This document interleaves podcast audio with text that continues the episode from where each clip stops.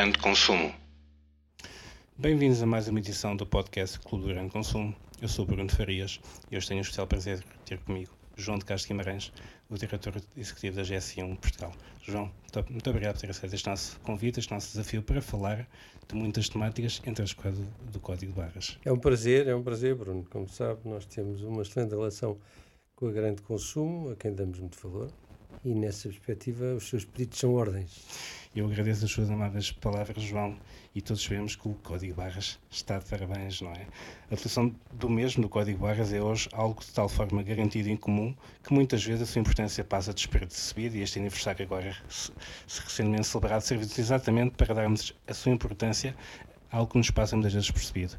Como é que seria, conseguimos imaginar como é que seria ir às compras sem que os produtos tivessem esta ferramenta de codificação de vivenda incorporada? Seria um caos analógico. Eu julgo que sim, eu julgo que sim. Eu julgo que nem haveria outros modelos de negócio que não a, a distribuição moderna tal qual a concebemos e a, e a, vivemos no dia a dia. Mas, acima de tudo, eu, como com a minha provecta idade, já poder-lhe dizer que ainda me lembro do, do merceeiro da esquina, que, que é uma, uma, figura sempre muito simpática e que nos abasteceu ao longo de séculos e séculos, uh, e bem, eh, mas que de facto não se compadece a criação das grandes cidades, destes modelos de vida, esta vida super intensiva que todos nós, de uma maneira geral, temos, eh, é, é completamente incompatível com a inexistência de uma ferramenta do tipo dos nossos velhinhos códigos de barra, que há mesmo quem considere uma das grandes inovações do, do século passado. Como sabe, em 3 de abril de 73 nasceu o primeiro Código de Barras, que isto sem qualquer autocomplacência ou arrogância, mas sem dúvida que inaugurou uma nova era na distribuição moderna e revolucionou os processos de negócio, oferecendo uma muito maior eficiência às cadeias de valor. Isto nos Estados Unidos da América. Em Portugal, chegou um bocadinho mais tarde, em 1985, foi introduzido o primeiro Código de Barras, pela na altura Codipor, Exatamente. E mais tarde, desde 2005, GS1 Portugal, Codipor, mantendo sempre o seu nome tradicional, mas a marca pela qual somos de facto conhecidos hoje em dia é GS1 Portugal. O seu currículo profissional fala por si. Ainda se lembra dessa data em 85, quando o Código Barras foi aplicado em grande escala no nosso país?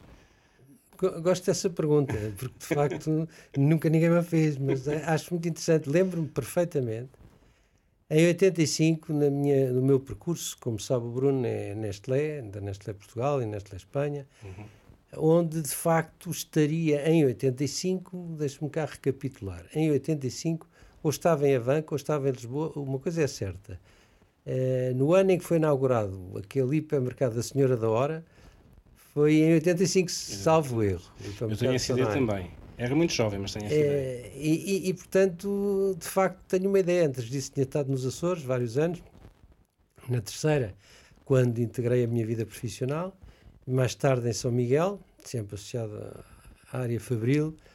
Portanto, vivi e convivi não só com, com, a velha, com os velhos modelos tradicionais de comércio, particularmente do alimentar, mas como nos Açores, uma zona super uh, afastada dos grandes centros, com alguns atrasos endémicos. Portanto, recordo-me bem, estava a recuperar, depois do, do 25 de Abril, estava a recuperar bastante, mas ainda se vivia com aquele complexo da ilha e do ilhéu, que é quando o avião atrasa. Eu, pessoalmente, sentia alguma fobia pelo facto de faltar um avião. Não havia um aeroporto ainda velhinho, não o atual aeroporto João Paulo II. Mas voltemos aos códigos de barra. Sim os mesmos torna-se mais fácil de seguir todo o trajeto de um produto desde que um fabrica até os locais, aos diversos locais onde os mesmos são colocados à venda. Contudo, creio eu, que estas vantagens também se sentem lá do consumidor. Que vantagens são essas? O código de barras é mais do que uma mera codificação. Sem dúvida nenhuma.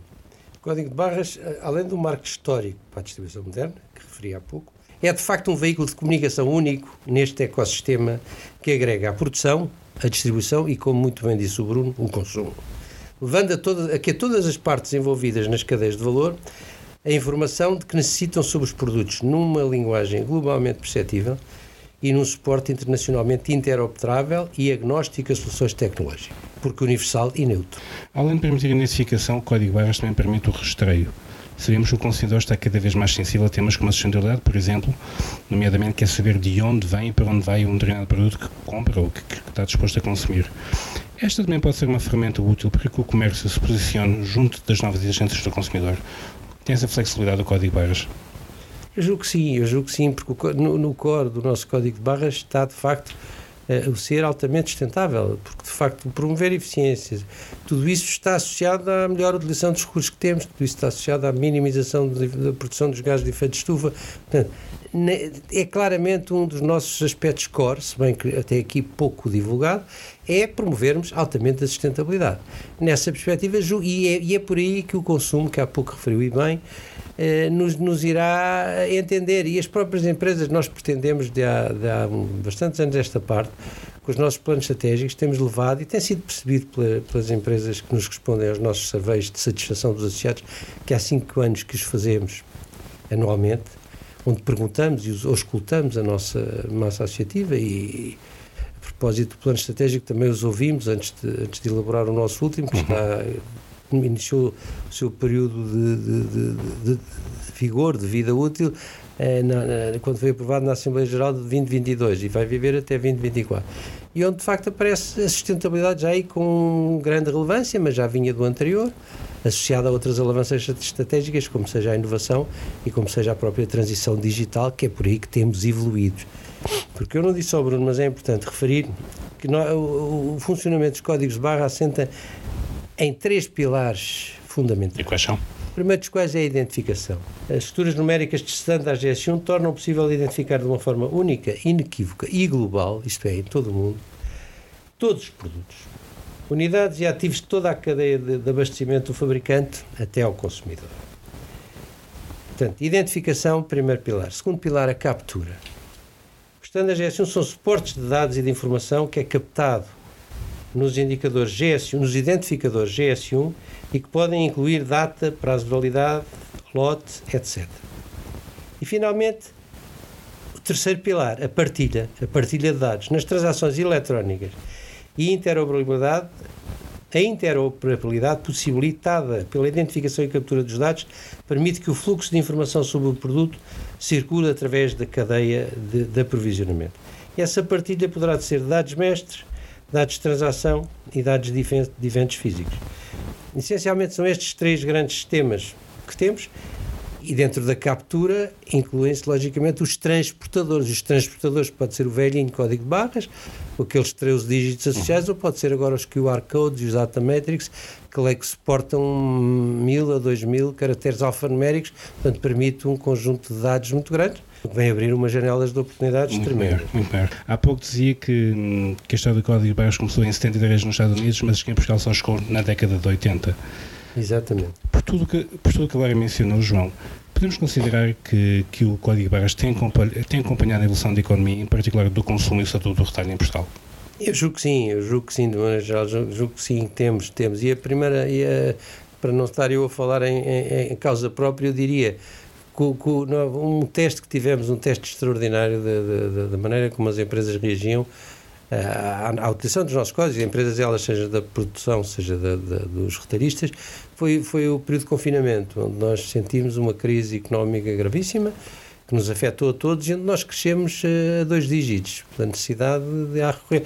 E pela falta de, de, daquela, daquelas, daquelas situações que todos temíamos, de rupturas dramáticas, etc. Se, se o repararmos, nunca houve não houve futuras e de facto é muito associado à, à boa utilização dos códigos de barra. Mas temos até uh, casos que eu gostaria de sucesso, best in classes, digamos assim, como foi o caso na Irlanda, por exemplo, de que toda a codificação das vacinas GS1 foi feita pela GS1 Irlanda, das vacinas do Covid, foi feita pela, pela GS1 e foi com código GS1. Portanto, há aqui todo um potencial de utilização de, destes nossos códigos que até aqui têm sido muito utilizados no setor do retalho e da distribuição moderna, mas que pode ir, somos claramente multissetoriais e temos muito, muito caminho para andar e temos de facto muito ainda a fazer. Portanto, respondo com clareza sim. Eu julgo que temos sabido acompanhar aquilo que a modernização, e em Portugal tem, tem havido uma modernização, julgo que somos um caso exemplar, da, do, do, nosso retalho e, e, julgo que as respostas que temos vindo a dar são boas. Tanto temos os retalhistas, os grandes e os pequenos, estão, estão connosco, apoiam-nos e seguem-nos. É lícita a afirmação, pelo que me explicou, podemos considerar que é lícita a afirmação que a GSU muito contribuiu para que a digitalização moderna, enquanto modelo de negócio, se tivesse instalado em Portugal desde 1985, há pouco falávamos eu julgo que sim, mas vamos lá ver. Mas não, não porque nós em 85 iniciámos ainda estávamos longe da, da, da transição é digital e do que é hoje.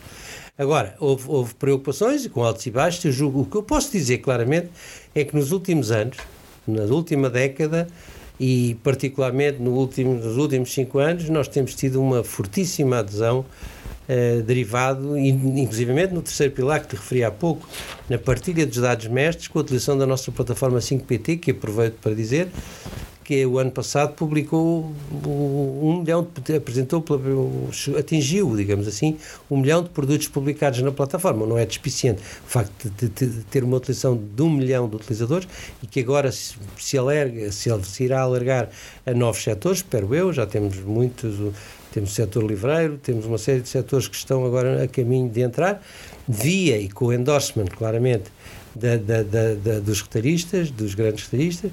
O bom trabalho que aí é feito tem sido replicado. Na saúde também, temos tido muito uma grande utilização da nossa codificação, portanto, julgo que aí temos, temos, temos, temos feito um trabalho que eu poderia responder que sim à sua pergunta. A partir do código barras, que pode ser considerado o primeiro standard global, como ambos sabemos, a GS1 possibilitou a visibilidade de cadeias de valor em todos os setores, unindo produtores, retalhistas, transportadores, parceiros tecnológicos, alfândegas, hospitais, entidades reguladoras e também consumidores. Podemos considerar, considerar que o grande papel da GS1 é o facilitador do negócio? Acertou perfeitamente. Somos aquilo que nós gostamos que nos chamem como um facilitador da unidade de ação. É aí que nós nos vemos, porquê? Porque somos, acima de tudo, como eu dizia há pouco, neutros somos agnósticos à tecnologia e somos neutros.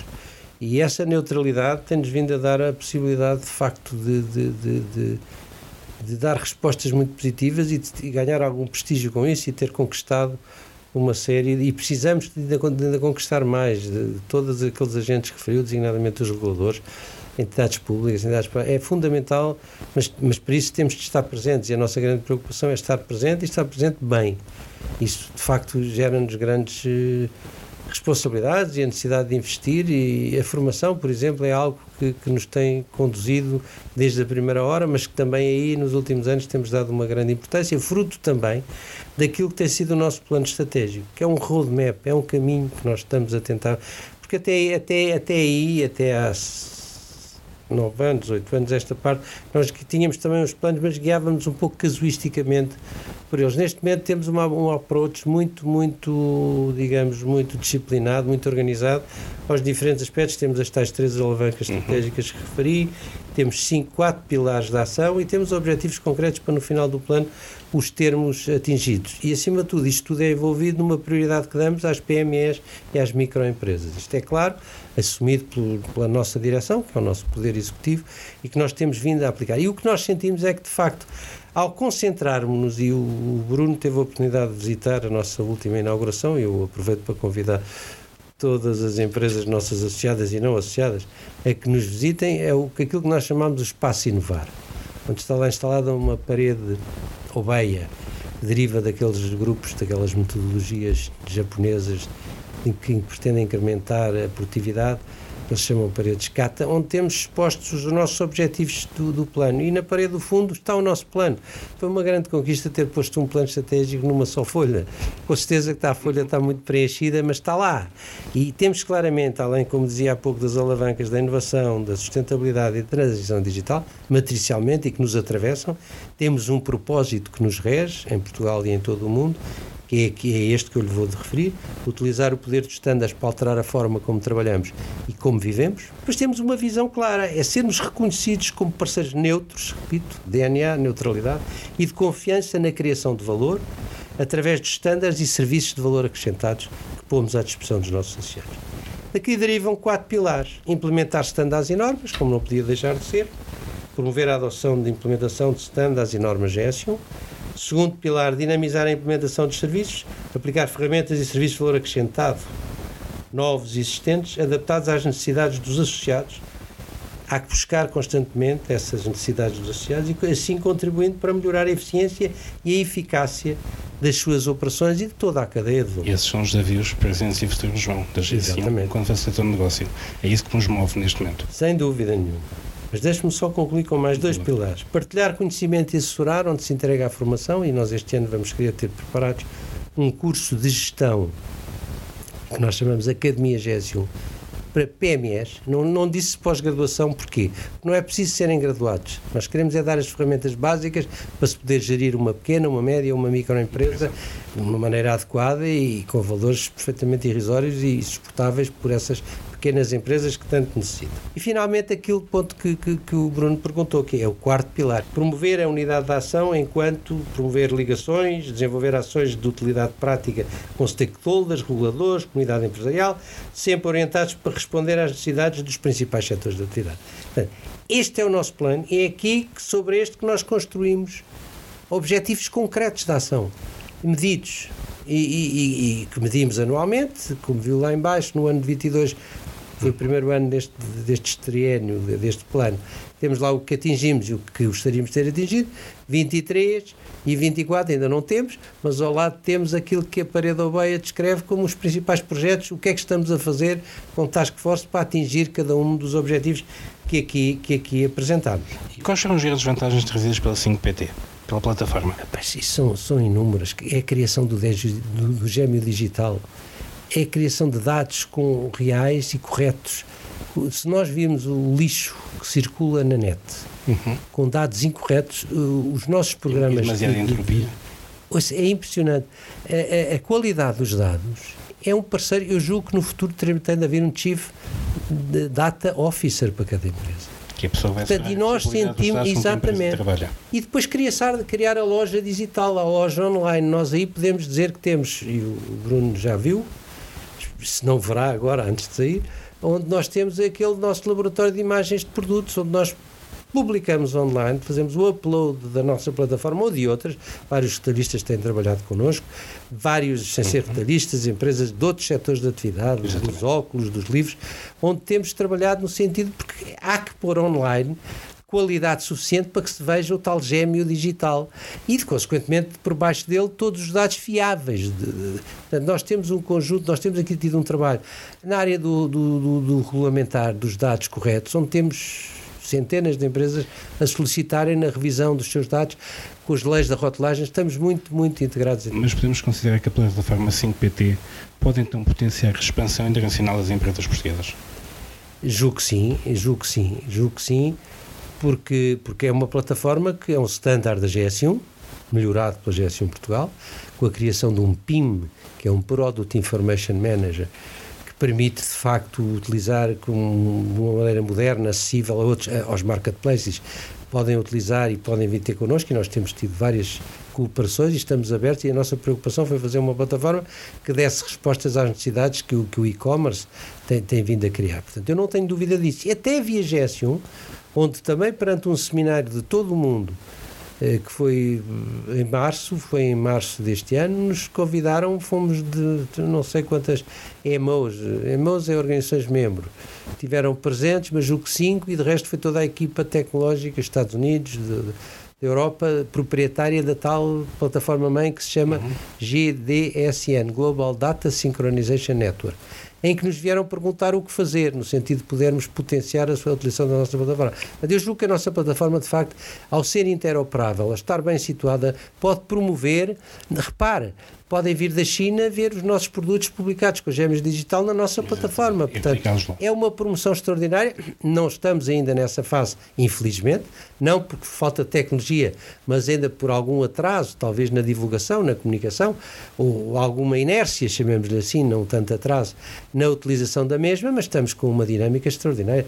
Estamos a crescer internamente muito com a plataforma e, e, e, e reparo, eu, eu sinceramente não sei até onde é que isto nos pode levar, mas julgo que nos pode levar muito longe e pode nos ajudar muito a crescer e a ser conhecidos, não é? Isso eu não tenho qualquer dúvida.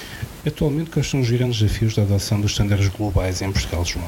Existe algum setor que esteja particularmente mais inerte, vá, mais atrasado. Ah, isso existem assim. muitos, infelizmente, oh Bruno, infelizmente. Mas eu gostaria muito, por exemplo, posso lhe dizer com toda a franqueza, adoraria que o nosso standard BIM, que é o Building Innovation Model, fosse utilizado. Se não é Building Innovation Model, uh, o acrónimo é esse. Pode faltar. O Building também é, mas de facto é um standard que os países nórdicos, a Noruega, a Alemanha, em França, utilizam e que vai gerar uma enorme transparência uh, na, na, na, criação de edifícios, chamemos, uh, e na sua utilização futura, na sua manutenção, vai criar uma enorme e maior transparência na contratação pública, vai criar uma série de vantagens e está a ser adotado, como digo, nesses países nórdicos com grande com grande força e com grande crescimento e a apoiar muito tudo o que diz respeito a esta problemática das smart cities, onde nós e a transição digital. E nós gostaríamos muito de conquistar, mas há mais, não é só este. O setor da construção é de facto um setor muito grande. Nós vemos ainda produtores e armazéns que codificam com SQUs com mais de 100 mil referências. Ora, se nós olharmos para um grande hipermercado, não tem 100 mil referências. E nós aqui à volta de Lisboa temos vários e digo, pelo amor de Deus, quer dizer, a gestão dos, destes estoques eh, poderia ser otimizada. Também lhe posso dizer um grande grupo português, um dos maiores grupos portugueses, com o qual tivemos a trabalhar durante três anos e implementámos toda a codificação GS1. Uh, eh, e, e, e, recebem e recebiam milhares de paletes sem qualquer codificação. Numa das vezes houve um caso foi um desastre de mais de 5 mil paletes pelo facto de não terem codificado. Apareceu com defeito, como é que se recolhe se não há identificação correta? A rastreabilidade. A rastreabilidade neste caso. É, acontece. Também lhe posso ser um caso que fizemos o ano passado e gostaríamos muito de continuar este ano, que é eh, utilizar a tecnologia do blockchain para aspectos de, associados à rastreabilidade. Tivemos grandes empresas, tivemos, posso dizê-lo, na publicidade, tivemos a Deloitte como um impulsionador e a GS1 também, depois tivemos várias empresas e vários retalhistas, uns 10. Trabalhámos com uma empresa que já tinha feito o mesmo trabalho para a GSU Hungria, aproveitando este networking, este conhecimento de uhum. projetos. E nós, posso lhe dizer que nós, com uh, o exercício final, fizemos uma prova de conceito, uma proof of concept, um POC. Assim. Agora gostaríamos de fazer um piloto. O que nós reduzimos foi de dois dias para 15 minutos o período de recolha de um produto deteriorado no mercado. E uma recolha total, utilizando a tecnologia blockchain, que, como sabe, está muito associada até a mais práticas, designadamente as utilizações de energia. Mas não, isto será uma boa prática que nós queremos também não perder, não gostaríamos de perder esta oportunidade se ela surgir. E, e estamos muito empenhados em agora poder avançar do POC para um projeto concreto, um projeto piloto, que é a maneira como nós normalmente trabalhamos, é com projetos pilotos que enfatizem as vantagens e tornem menores as deficiências e as ineficiências. E ajudem para corrigir soluções comuns acima de tudo. Mas, de uma forma geral, como é que analisa o processo de digitalização do tecido económico nacional e, nesse mesmo sentido, que modo a GSM também pode contribuir para esse processo de digitalização? É, dizendo também um exemplo, neste caso, o que é interessante referir, nós quando inaugurámos aqui este nosso edifício, em 2016, o Sr. Presidente da República deu-nos a honra e o prazer de estar aqui connosco, e foi acompanhado por um senhor secretário de Estado chamado João Vasconcelos que infelizmente já nos deixou, mas que era, paz à sua alma, mas que era um homem, de facto, com uma visão de futuro extraordinária. E que, ao entender, não nos conhecia quando veio cá, disse, mas nós conhecemos. E daí para a frente participou em vários eventos nossos e convidou-nos para participar em algo que, que, foi, que foi dele. Ele teve aqui um papel notável na digitalização de, de, de, e na criação do mundo das startups e na utilização das suas ideias, da sua capacidade inovadora. Fez, fez, fez um trabalho notável em muito pouco tempo, infelizmente. E convidou-nos a dar passo para participar em termos de formativos naquilo que ele chamou e que foi criado como indústria eh, 4.0 no Comitê Estratégico da Indústria 4.0. Participamos, e julgo que ainda participamos, bem que não se sinta o que é que faz a Indústria 4.0, está praticamente parada, enfim, deixou de ter aquelas dinâmicas que tinha, o que é uma pena, a Coteca aí teve um trabalho também importante e muito e, e que muito nos, nos, nos, permitiu subir e crescer e verificar que de facto houve trabalhos notáveis em termos de Portugal. Repare com a criação da, da de uma série de eventos que traziam em Leiria, recordo milhares de pessoas como eu nunca vi aderirem tudo promovendo a startup, com as startups sempre como um driver destas com coisas. Bandeira. E de facto foi, foi um período extraordinário onde eu julgo que nós adquirimos skills do digital e temos já unicórnios e temos uh, comitês de incubadoras extraordinários. Olha, agora fomos convidados, ainda fruto um bocadinho dessa gente, dessa equipa, fomos convidados há muito pouco tempo para um projeto e um programa que se chama Clean Future, ou Clean Tech, promovido aqui pelo Hub Criativo do Beato, e onde nós votamos e participamos e daremos todo o nosso empenho, em que nós representamos o retalho e gostamos muito de nos, de nos verem como uma entidade como que pode representar o retalho. Há também a Deloitte como main sponsor, depois temos os CTTs que também apoiam, depois temos três áreas que foram consideradas como aquelas áreas que nas grandes cidades mais impactam no ambiente. Designadamente, o, o, o transporte, e por isso foi convidada a AML para ser o parceiro que vai selecionar as ideias mais vantajosas.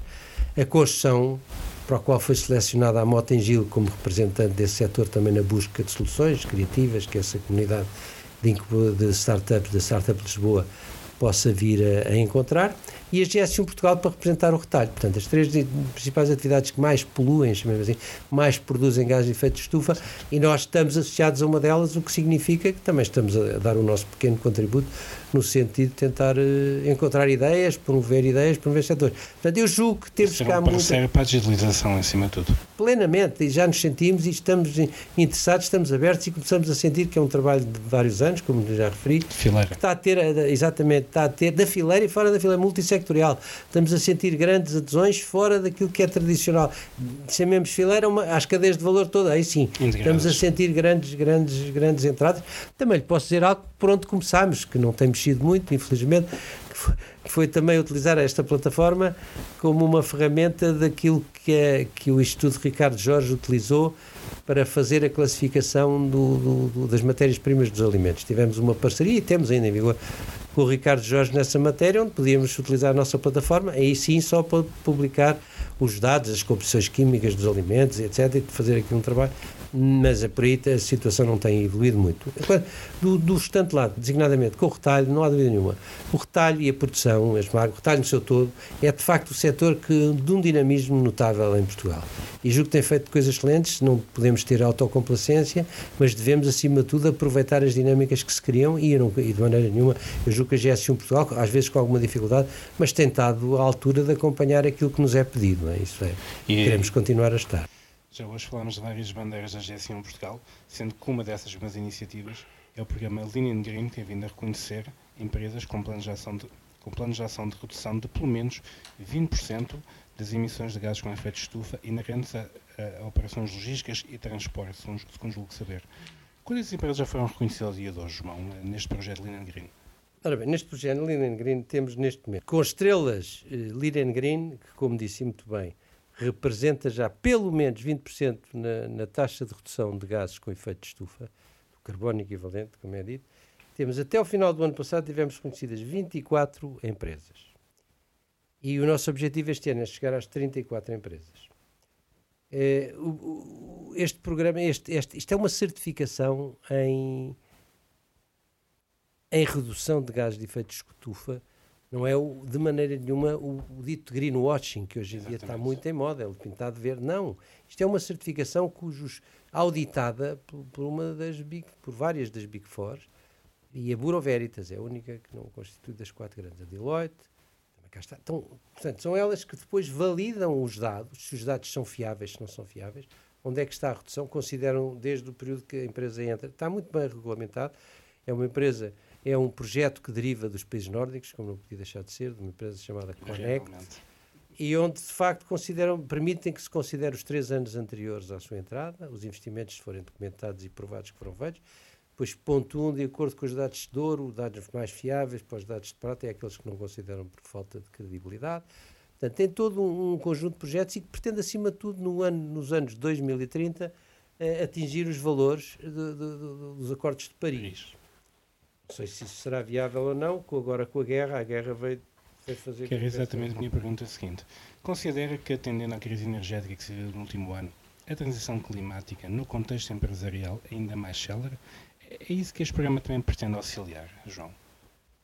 A transição climática? Ora bem, eu considero que, que, que, que, o problema da transição climática é um problema dramático para, para a humanidade, não tenho a mínima dúvida. O que eu sinto é que tudo aquilo que for feito não está a chegar, é as mensagens que nos chegam.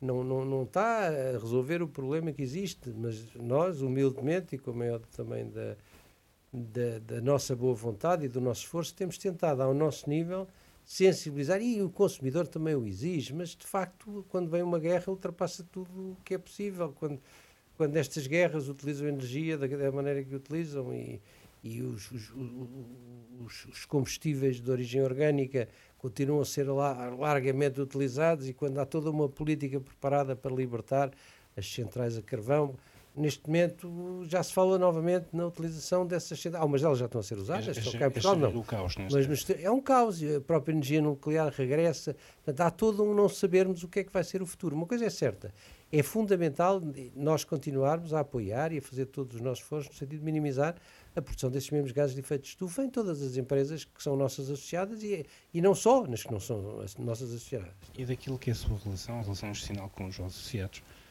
considera de alguma forma que o consumidor de hoje penaliza as empresas que não se preocupam com a sustentabilidade e com o governance? O consumidor castra as empresas que não se preocupam com estas duas grandes dimensões da sustentabilidade hoje em dia? Eu julgo que sim. Não tenho dados que me permitam quantificar. É uma percepção, acima de tudo. Mas claramente e repare, eu até lhe posso dizer um caso que se passou internamente connosco. O nosso responsável pelo Lean Green tem de ir normalmente à Holanda, que é onde se reúnem as pessoas que, que, coordenam e que gerem nos diferentes países do mundo, que são 13 ou 14, mais o Canadá agora, eh, o projeto. E, portanto, ele próprio, para se deslocar para lá, pagou do seu bolso, não sei mais, havia a possibilidade de, de utilizar um voo com menor produção de, de gases de efeito de estufa. Uhum. Ele, e isto acontece com muitos de nós quando vamos co co consumir algo, há coisas que deixamos de consumir porque de facto são extremamente. Portanto, eu julgo que esse aspecto do consumidor está e, e, ganhará cada vez mais importância. E é relevante, altissimamente relevante, para aquilo que todos nós pretendemos, que é conseguir de facto minimizar. Nós próprios, para dar o exemplo, que é a primeira coisa que temos, aqui por cima, 20%, 20 e tal por cento da nossa consumo de energia elétrica já vem de painéis fotovoltaicos. Porque sim, porque não mais bem prega freito má. Nós claro, temos também claro. de praticar aquilo que claro. referimos. E é, e é esse aspecto que ainda não, não me perguntou, e deixe-me dizer deve ser das poucas coisas, que é a coerência. Nós entendemos que a coerência é fundamental para uma organização como a nossa manter-se credível e, e prestigiada. Dizer e fazer acima de tudo. Continuamos na cadeia de abastecimento. A GSM Portugal também integra também a análise de impacto do passaporte digital de produto, iniciativa, como sabemos, da Comissão Europeia, que visa melhorar a informação disponível aos consumidores e reforçar a transparência no mercado comunitário, conforme previsto no Pacto Ecológico Europeu. O que é que este passaporte irá aportar efetivamente? Qual oportunidades e desafios podemos encontrar na sua implementação? Uh, neste momento, eu posso dizer, nós estamos muito interessados neste projeto. É um projeto que que nos tem preocupado, que nos temos acompanhado. Eu ontem mesmo houve uma reunião do bordo da GSU em Euro, onde eu tive a assistir, uh, remotamente, logicamente, mas que foi um dos temas mais falados. Hoje mesmo também se voltou a falar no tema do, do, do, do DPP, Digital Product Passport. Ora bem, eu, eu sinto que ainda falta alguma legislação. O projeto ainda está...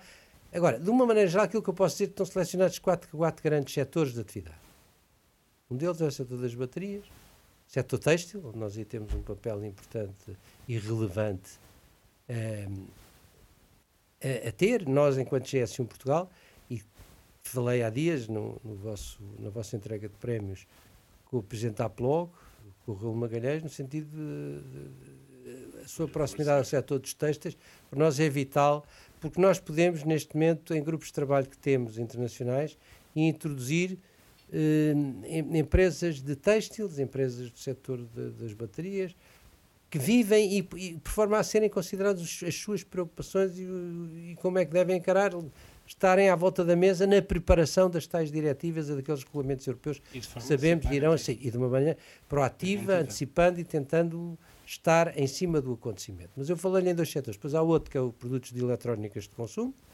o mesmo se levanta, e, e há um quarto, têxtil, baterias, há construção, mas é construção, mas no, no, lado do produto, digamos, os produtos que são utilizados na construção, os, os consumíveis. Portanto, nessa perspectiva, eu julgo que neste momento está-se a preparar um grupos de trabalho mistos que envolvem todos estes grupos. Nós próprios já temos um, um líder do projeto, temos a nossa equipa toda envolvida no sentido de poder captar, ter aqui um papel de coordenador e de, de facilitador de, desta, desta adesão. Agora, respondendo a uma parte da sua pergunta que envolve o impacto que possa ter e a complexidade deste projeto, é um projeto altamente complexo. Portanto, era importante nós participarmos, nós, Portugal, eh, a nossa indústria tem na GS1 uma possibilidade, haverá outras. Inclusive já tivemos uma entrevista com uma deputada socialista europeia, para podermos pôr-nos à disposição aquilo que estou a dizer ao Bruno, era um pouco o que queríamos em contem connosco. Nós temos uma entidade que tem este tipo. Temos duas: temos a GSU Europe, que é uma federação de 40 e tal países, e depois temos a GSU Global, onde podemos, mas na Europa, neste caso, é muito interessante porque temos a nossa responsável por políticas públicas. Agora, é um projeto complexo, altamente complexo. Agora, é um projeto que tende, tal como as outras medidas, mas poderá ajudar muito, ser uma alavanca substancial na criação da tal economia mais circular. E onde... mais eficiente. E muito mais eficiente. Agora, a questão é, é, é, é, poder ser, de facto, algo que eu julgo que nós todos temos de dar o nosso melhor para que ele funcione, nós todos enquanto europeus, não é? Porque vai ser extremamente complexo. Imagina as tintas, com todo, por exemplo, se todas as tintas que são utilizadas no têxtil Quer dizer, eh, cada tinta é uma mistura de milhares de matérias-primas e de componentes com impactos ambientais extremamente negativos toda, e que devem ser considerados.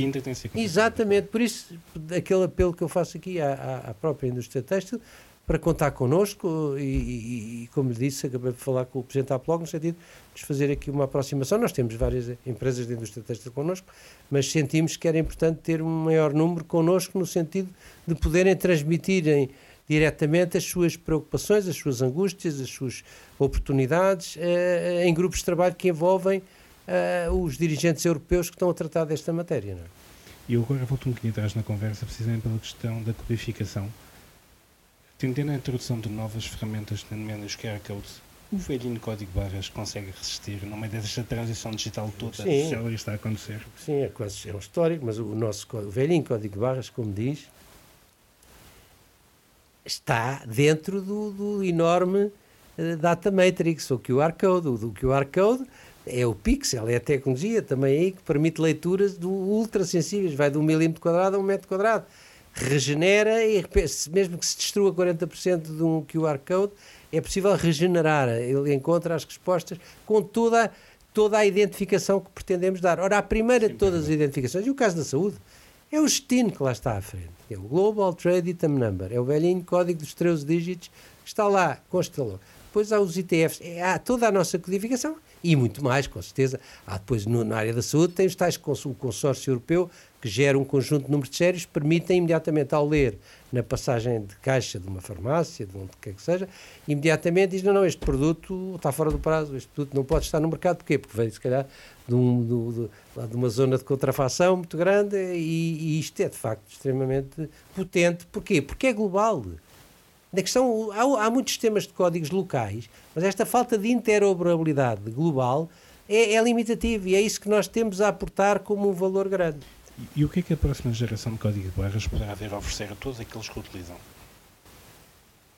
Ora bem, pode dar muito mais, eu vou-lhe dar só dois exemplos. Por exemplo, também aqui projetos nossos que ganhamos com muito, com muito suor, mas também com muito orgulho.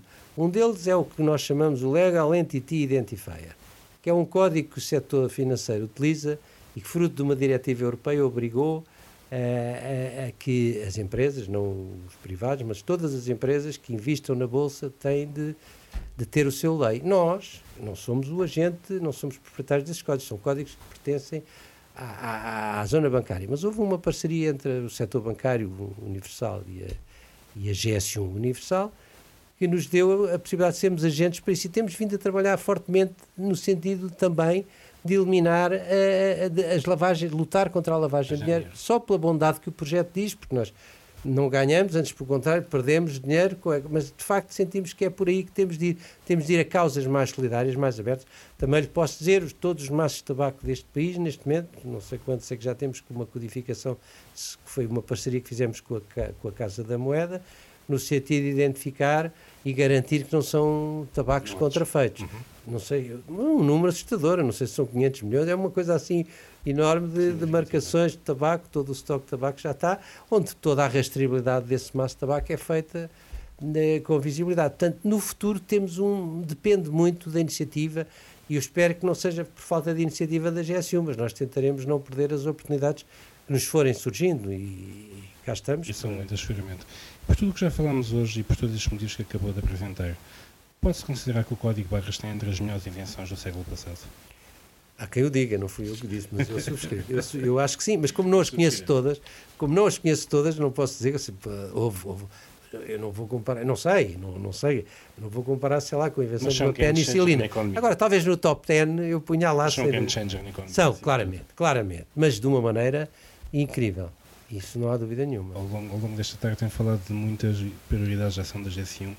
Eu agora pergunto-lhe, quer a nível global, quer a nível local, quais são as mesmas, além das que já comentou connosco hoje, é fundamental a adaptação das prioridades globais à realidade local. É esse também um dos grandes chapéus da GSM, adaptar à nossa realidade aquilo que a nível mundial e global se passa na economia e na codificação. É, é uma excelente pergunta porque, como as outras, mas esta claramente entendo, entendo e também lhe vou tentar responder com um exemplo. E vou voltar ao confinamento. E no confinamento demonstrou claramente que as, que as cadeias de valor locais têm um papel imprescindível imprescindível. E mais do que nunca fala-se das cadeias de abastecimento curtas, não é? Estão em causa, Exatamente, curtas e, e, e, eficientes. E é, portanto, eu não vejo, assim como, por exemplo, há bocadinho falávamos do Linen Green, é um projeto europeu, perguntar se é porque é que esse projeto não evolui para um, para um Linen Green Europe, que, que aliás nós até gostaríamos de participar, porque somos dos primeiros a entrar nisso. Mas de facto a coisa não evolui, seria normal ir às grandes multinacionais, tem um representante europeu, acaba por ser muito mais económico, assino aquilo e tenho as garantias que tenho isso em toda. Não é. Não é porquê? Porque a comunidade das pequenas, médias e microempresas são vitais neste tipo de projetos. E eu julgo também aqui uh, o papel da, da GS1. Agora, o que é importante, o grande desafio, os, os desafios que nós temos, passamos a tarde toda a falar neles, mas que, que, eu, que eu diria que a GS1 global tem, é claramente saber fazer valer os interesses, não ser subjugada por interesses dos grandes países. Isso é um risco, mas é um risco que tem sabido vender ao longo dos anos e que eu espero que continue. Porque há uma tendência muito grande a tentar. E neste sentido eu julgo que a GS1 está, está bem, como lhe digo. Acabei de dizer, disse no início, fomos convidados para o nosso presidente ir a falar de estratégia com quatro mãos pela presidente, só com presidentes e com a presidente da GS1 do mundo de facto é relevante. Vão quatro regiões, nós vamos representar a Europa, quer dizer, não temos lobbies é fortíssimos claro, a defender os nossos interesses, somos uma pequena grande, organização mesmo. um grande país industrial por trás. Exatamente, nós temos acima de tudo, é, temos, temos ganho algum prestígio com sangue, suor e lágrimas, como foi este caso. Sabe? Temos mesmo quase a terminar, já falámos de muitos projetos que são caros para a GS1 e eu reforço a questão, que projetos têm sido desenvolvidos especificamente a nível local, a nível de Portugal, que sejam interessantes de destacar, além de todos aqueles que já falámos aqui hoje? Algum que lhe venha à memória assim, em one shot? Certamente. Temos, temos de facto. Oh, sim, um, grande, um enorme projeto que gostaríamos de ser de facto os primeiros. Tem a ver com a transição digital, tem a ver com a qualidade dos dados, é de facto sermos capazes de, neste terceiro pilar da GS1, que é a partilha, como lhe disse no início, nós temos por obrigação com aquelas sequências numéricas, criamos os identificadores. Identificamos um produto, identificamos um ativo, identificamos uma pessoa, um doente, identificamos. A seguir, eh, transportamos essa informação. Portanto, identificar, capturar, quando diz transformamos, é capturamos essa informação, o QR codes, digital, um pequenino velho código base, etc. Uma data bar, há uma série de formas de levar essa informação. Finalmente, partilhá-la. É nessa partilha de dados mestres. A partilha de dados mestres é algo extremamente importante que se nós conseguirmos retirar a competitividade e sermos utilizados e sermos considerados a plataforma fiável pelas marcas e pelos retalhistas para ter lá os dados sem erros, porque se calhar, eu não vou dizer marcas, mas cada marca tem aqui produtos que estão a sair com uma pequena alteração, ou até vem de Espanha, ou vai para a Espanha. Vem... Ora bem, se nós tivermos um, um, um repositório de dados mestres para partilha dos dados, isto é a nossa plataforma 5PT. E nós estamos neste momento a fazer uhum. um projeto que envolve, não vou dizer, mas envolve três dos maiores retalhistas deste país, três grandes retalhistas, envolve também uma série de marcas importantes e que se o conseguimos levar para a frente é de facto um projeto de futuro vai permitir por muito tempo, vai dar aqui um upgrade extraordinário e julgo que também como relatório de sustentabilidade será um projeto que a comunidade internacional GS1 vai de certeza adotar. Porque ninguém ainda o conseguiu fazer, eu também não sei se o conseguiremos. Sei que estamos a pôr todos os nossos recursos com uma força muito grande nesse projeto. Projeto estruturante E eu, quando digo dados mestres, posso acrescentar da logística. Queremos começar pela logística e depois alargar aos outros. Mas começando com os dados mestres da logística, no sentido de dizer eh, as marcas, os formatos, para que haja uma uniformidade e que a nossa base de dados possa ser, eh, a nossa plataforma 5PT, possa ser a base credível para todos. Para, Vamos ver para o mercado. Por último, João, Portugal, e por tudo que falamos aqui hoje, pode ser considerado, é considerado ativo no universo global da GS1? É. Como disse há pouco, o facto de nos convidarem para representar a Europa, o facto de terem-nos convidado para falar sobre outra sustentabilidade, quando nem estava no programa uma semana antes, e o programa é preparado com meses e meses de antecipação. O facto de termos tido marcado uma Assembleia Geral para Portugal, que só não se fez porque coincidiu com os anos 20 e 21.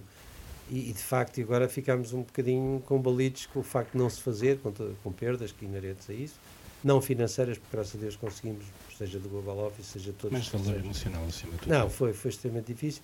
É, mas provavelmente, mas sinto que somos, somos, somos bastante credíveis, muito credíveis, e somos muito exigentes. Portanto, exigimos muito, uh, que exigimos, damos, mas também depois exigimos. E nesse sentido, é assim que julgo que deve ser a postura da GS1 Portugal, sempre e quando, sabendo que somos pequenos, não nos podemos pôr nos bicos dos pés, nem querer ser maior do que o que somos. Agora, o que fazemos, temos de ser respeitados, temos de respeitar e temos de, de ter um, uma, uma resposta sempre o melhor possível, ser transparentes e ter uma resposta muito, muito aberta e muito fluida com a nossa comunidade associativa. Sempre uma loja de construção, como é evidente. João, muito obrigado por esta agradável conversa. Muito obrigado, Bruno, é sempre um prazer. Tivemos connosco João de Castro Guimarães, diretor executivo da Agência em Portugal, e assim que está desse lado, nós vemos e ouvimos, e ouvimos em breve. Até já. Clube do Grande Consumo.